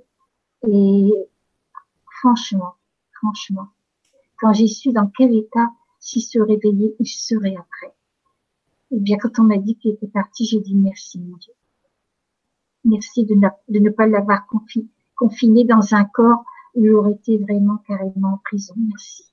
Évidemment, pour des parents, pour, euh, pour une famille proche, c'est extrêmement difficile parce que on ne comprend pas pourquoi. c'est de l'autre côté qu'on comprend pourquoi, mais on ne comprend pas je vais évoquer un, partage euh, entre nous deux, mais euh, entre nous deux, quoi qu'on est beaucoup, hein, on est un peu plus de 400 à cette heure-ci, mais ça va aller. Euh, et puis bientôt, ça va exploser tout ça. Mais les guides disent souvent, alors j'aime pas cette phrase quand ils la prononcent parce qu'elle est flippante, hein, mais ils disent quoi qu'il arrive, aimer. Quoi qu'il arrive. Donc en fait, quand je leur demande c'est quoi le futur, souvent ils me répondent quoi qu'il arrive, aimer. Et c'est une grande leçon de cette terre, ce quoi qu'il arrive. Oui. Et ça me fait penser un petit peu à la, différence qu'il y a entre la, la, croyance et la foi. Quand on est jeune, on est élevé dans une certaine famille qui a des certaines croyances religieuses et on est imprégné de ça. Voilà. Après, il arrive à, comme il m'est arrivé quand j'ai eu 16 ans et que mon petit frère est décédé, et puis, quand je demandais au, monsieur curé, est-ce que je pourrais le revoir un, jour Il sera tout le temps dans ton cœur. Voilà, tu le reverras à la fin des temps. Et je me disais, oui, mais c'est facile à dire tout ça. On n'a pas de preuves, quoi. Et après, quand j'ai vécu cette expérience, tout le monde pourrait me dire, mais non, c'est pas vrai, etc. Eh bien, ça n'a pas d'importance parce que quelque part en moi, je sais, quoi, je sais. Et cette fois-là, elle me permet d'accepter des choses, même sans en avoir la raison. Ça nous permet d'accepter. Oui, de se dire, euh, je ne sais pas pourquoi, mais je sais que cette énergie, ce Père universel, c'est ça. Effectivement, quand on meurt, on perd, enfin, quand on meurt, je devrais dire quand on revit, mais c'est un peu bizarre, il n'y a pas de mot euh, pour remplacer le mot mort. Hein. parfois, je parle de désincarnation, comme on parlerait de désincarcération, mais euh, on perd ce sens du, de la dualité. On comprend que tout a un sens même les êtres les plus terribles de cette terre portent un sens et une leçon et, qu'ils sont venus finalement, qu'ils ont accepté de venir jouer le rôle des méchants pour que, pour qu'on, si je puis dire, qu'on soit les gentils. Et combien il faut de doses d'amour en soi pour dire, je vais aller sur cette terre jouer le rôle du méchant. C'est pas facile à, à appréhender oui, ça. me fait penser un petit peu au docteur Eben Alexander. Vous en avez certainement, tu en as entendu parler. Ce médecin, ce chirurgien, ce neurochirurgien américain qui a vécu aussi. J'ai, oui, j'ai une petite fenêtre qui est venue, euh, voilà. Est-ce que, est-ce que je dois cliquer sur fermer le programme pour enlever la petite fenêtre qui m'embête? Quelle fenêtre? C'est marqué Internet Explorer a cessé de fonctionner. Euh, tu peux la réduire sans fermer la fenêtre, sinon on risque de se quitter? La descendre? Ah, ça y est, ça y est, ça y est. Voilà, ce serait dommage qu'on se quitte. voilà, ce serait dommage. Et donc tu parlais du docteur Ben Alexander, oui. oui. qui a vécu, qui a vécu une NDE, alors que donc. Alors qu'il n'y croyait pas, pour être. Pas du tout, évidemment. Hein. et il disait qu'une partie de sa conscience, de le côté, il disait qu'une partie de sa conscience allait revenir sur la Terre pour euh, comment euh, comment pour oh, il dit très bien pour explorer le mal il y a des graines du mal qui sont là justement pour permettre à notre libre arbitre de faire des choix ouais Diviniser la matière, ça implique aussi, disent les guides, d'être le maître. Et il y a certains anges ou archanges qui parlent de nous en disant maître. Et en fait, ils essayent, je pense, de, d'impliquer le fait qu'on n'est pas là pour subir, mais qu'on est bien là pour faire des choix conscients. Conscients.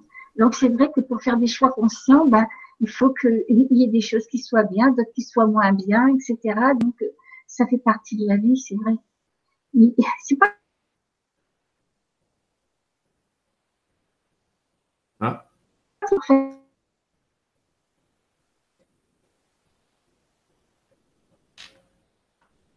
On t'a perdu un petit peu euh, dans la technologie là. On a perdu un petit peu le son. Je ne t'entends plus là, mais ça va peut-être revenir. C'est dommage, on avait encore du temps, mais euh, il y a un moment, ça a un petit peu bugué. Je, pour le coup, je ne t'entends pas. Je ne sais pas si tu peux essayer de quitter et revenir par le lien qu'on avait utilisé tout à l'heure. On tente ça? Fais-moi un signe de la tête.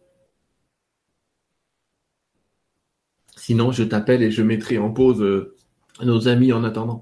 Essaye de quitter et de revenir, si tu veux bien, comme tu as fait tout à l'heure. Les amis, Nicole va sans doute nous rejoindre, sinon euh, je vais l'appeler pour qu'elle nous rejoigne. Je vous remercie vraiment de vos questions. Euh, je remercierai jamais assez, elle n'est pas terminée cette émission, mais je remercierai jamais assez Nicole pour ce qu'elle fait pour nous ce soir. Les anges ne sont pas intrusifs dans notre vie, mais est-ce qu'on peut les solliciter? Mais bien sûr qu'on peut les solliciter, évidemment. Évidemment, et au contraire, j'ai envie de dire, il faut les solliciter, il ne faut pas hésiter.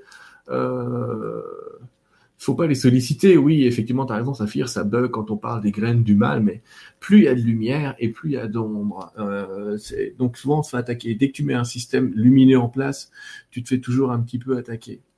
Je ne sais pas si vous avez remarqué, euh, et c'est quand même très intéressant le temps que, Nicole revienne, ou encore une fois, je, vais l'appeler et puis vous mettre un petit peu euh, je vais me mettre un petit peu en silence quelques temps, le temps qu'on résolve ça.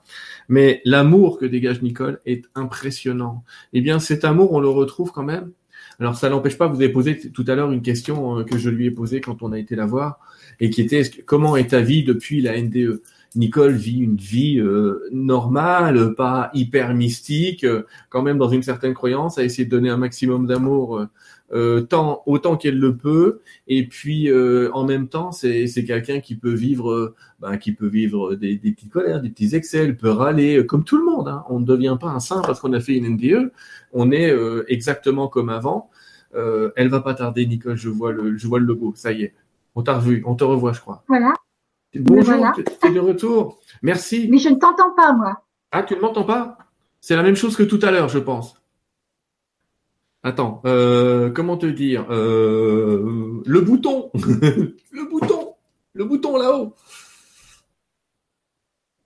Tout à l'heure, elle m'entendait déjà pas. Le bouton en forme d'engrenage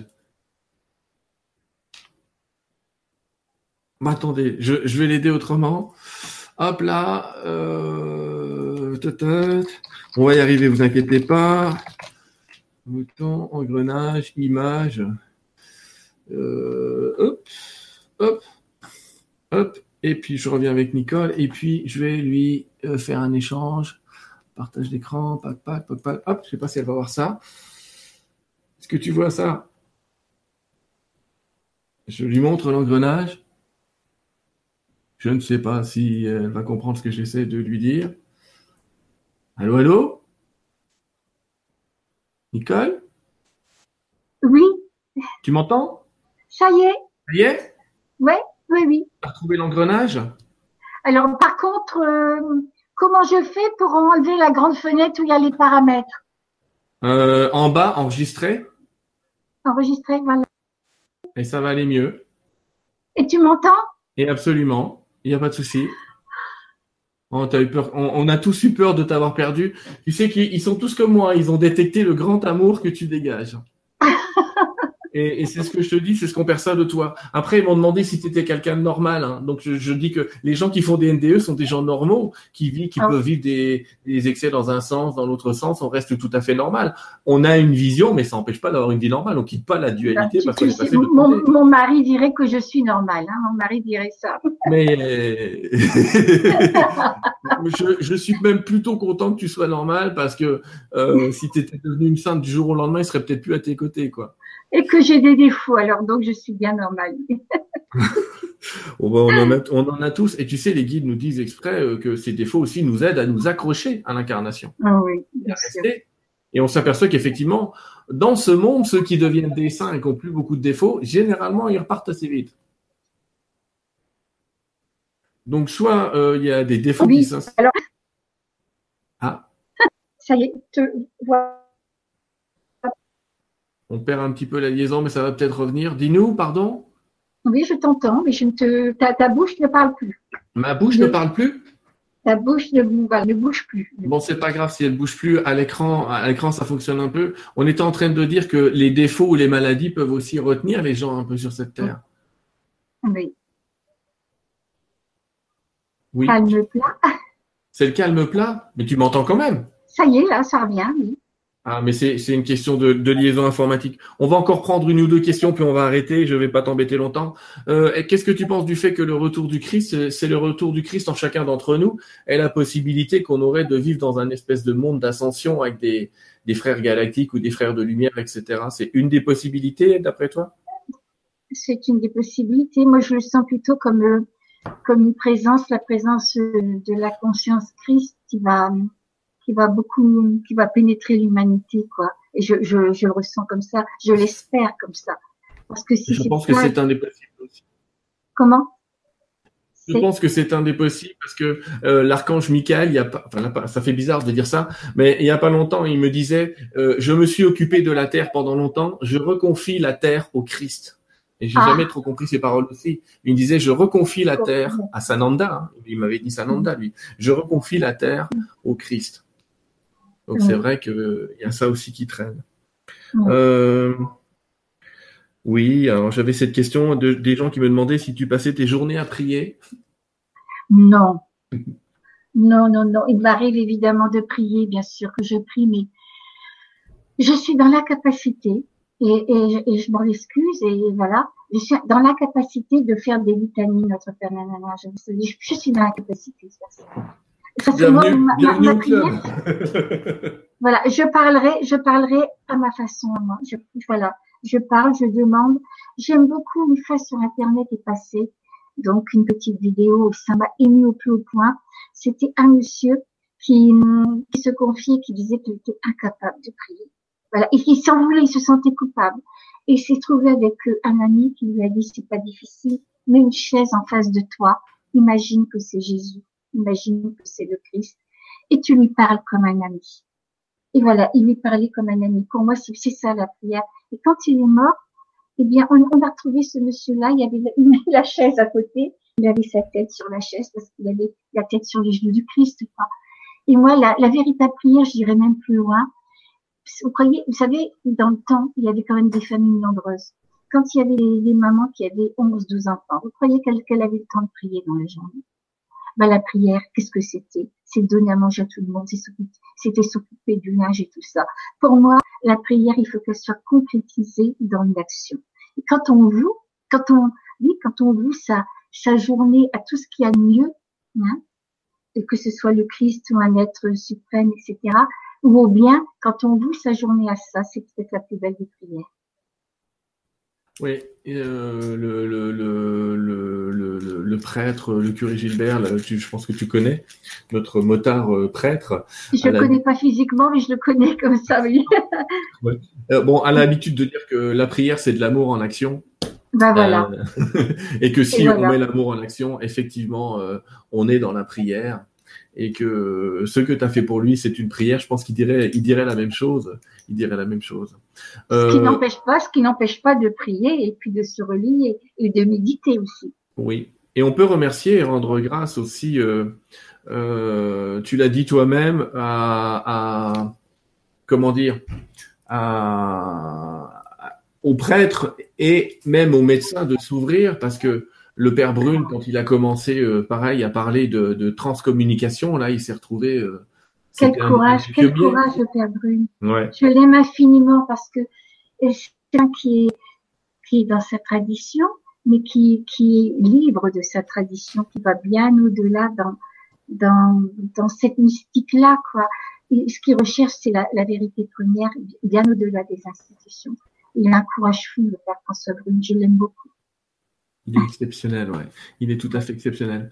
Euh, on arrive presque à la fin. Je vais euh, me permettre de remonter, euh, remontrer les, deux livres que tu as publiés. Si les gens veulent s'y référer, faut surtout pas hésiter. Hein. N'hésitez pas. Ils sont donc, je répète, ces deux livres, les deux sont d'édition Kimzo. Et le deuxième, j'aimerais qu'on en parle un peu. Si... Ce n'est pas, pas, contrairement au titre qui ferait penser que ça ben voilà. C'est pour ça que je voulais qu'on en parle de celui-là. Non. C'est qu'effectivement. Ce n'est pas un livre dédié aux enfants, même s'il y a un chapitre qui s'y rapporte. Et ce chapitre, j'y tiens particulièrement parce que c'était un de mes petits-fils, alors qu'il avait cinq ans, qui m'avait posé comme ça une question, dit mamie, comment on vit quand on est mouru, quoi? Et bon, voilà. Mais sinon, ce livre-là parle justement des, il a été fait pour répondre aux questions que les gens m'ont faites suite à mon premier livre. Alors des questions quand même beaucoup plus ciblées, hein, que même euh, est-ce que nous, que deviennent nos animaux de compagnie, nos enfants? Bon, quand on meurt ici, ils sont déjà réincarnés. Qu'est-ce que c'est les enfants dans l'au-delà? Le karma, le destin, le pardon, le être ou avoir, enfin bref. Super, je, vais en parler comme toi en disant voilà, je suis dans le, je, je, suis à la fin, voilà, effectivement. On parle de, on parle de médiumité, on parle de symboles, on parle de musique des sphères dont on n'a pas eu le temps de parler parce qu'on peut pas parler de tout. Hein. On parle de NDE négative où les gens se retrouvent dans des situations particulières, du processus de la mort, de la souffrance, du pourquoi de cette souffrance, de, de cette transition, de ceux qui, qui, qui sont un petit peu prédestinés. Donc effectivement, tu parles de karma, tu parles de d'incarnation de réincarnation, tu parles euh, un petit peu dans le côté scientifique de ce qu'est euh, la vacuité, de ce que peuvent être les grands mystiques, de ce que deviennent les EMI. Enfin, euh, C'est les questions qui m'ont été posées et je ne prétends pas répondre avec la vérité totale. Je me situe dans les réponses que je fais par, par rapport à être un point, un, comment, un point d'intersection entre l'expérience que j'ai vécue et toutes, toutes les recherches que j'ai faites spirituelles, vous voyez et donc ce qui me permettent de, de répondre de répondre à ma façon, évidemment, aux questions qui m'ont été posées. Voilà. Trouve fantastique et euh, tu mets une très très belle bibliographie à la fin de ce livre euh, qui est un, une partie de la bibliothèque que tu as derrière toi, euh, que je regardais il n'y a pas longtemps euh, chez toi et que je trouvais fantastique parce que il y a, je pense que tu as réuni à peu près tous les livres qui parlent du sujet en français. Euh, presque, on va faire un musée de rond chez toi. Euh, mais j'ai voulu, mais j'ai voulu, parce qu'on ne peut pas, si on nous pose une question sur un sujet, quelquefois pour répondre, il faudrait un livre, un livre entier, rien que pour le sujet. Et je ne pouvais pas faire ça, donc j'ai voulu répondre euh, succinctement, mais en même temps donner toutes les pistes pour que les personnes puissent chercher plus loin. Et renvoyer, renvoyer les gens vers, vers des lectures. En tout cas, mhm. moi, je voudrais te remercier peut-être déjà de, cette émission merci de l'amour que tu dégages. C'est énorme. C'est un truc de fou. J'ai dit, euh, j'en ai croisé beaucoup dans ma vie, mais jamais à ce niveau-là. Félicitations. Mais toi aussi, Sylvain. Oh, bah, merci pour ce que tu es. on fait ce qu'on peut. Ce bouquin est fantastique, je vous le conseille. Et puis, on va reparler après l'émission. Mais pour terminer cette émission avec nos amis, j'aimerais, euh, bah, quelle serait ta conclusion? Qu'est-ce que tu aurais à dire comme message si tu devais laisser un message comme ça, deux, trois minutes euh, euh, aux gens qui nous écoutent euh, sur bah, le sens de la vie, le sens de la mort, ce que tu, ce que tu veux d'ailleurs. Euh, c'est freelance. Si as envie de parler du match de foot, tu fais comme tu tout, tout simplement ce qui me vient l'idée, découvrir et devenir ce qu'on est. C'est tout. Voilà. Parce que quand on découvre et qu'on devient ça, eh bien on découvre et, et, et, on, et on devient l'amour et on concrétise. Le bonheur sur la terre. Voilà. Génial. Merci de ce message qui me rappelle un peu le courant miracle qui dit devenez qui vous êtes vraiment et tout c'est parfait. C'est très beau livre, le courant miracle. Très beau. Merci à toi, Nicole. Euh, on te souhaite tous une excellente soirée, même si nous, on va discuter deux minutes après. Merci en tout cas d'avoir participé euh, à cette émission. Merci à tous ceux qui nous ont écoutés. Là, il y avait plus de 400 personnes en même temps. Il y en aura encore plus après. Ça. Merci, Sylvain. Euh, je les renvoie vers tes livres. Je les renvoie vers tes livres. Et puis, euh, bah, je te laisse vraiment le dernier mot pour leur dire enfin. Je n'apparais même plus à l'écran. Alors, bonsoir à toutes et à toutes. J'étais ravie d'être parmi vous, même si je ne vous vois pas eh bien, je sais qu'il y a une, une grande osmose. Une bonne soirée et le meilleur dans votre vie. À bientôt.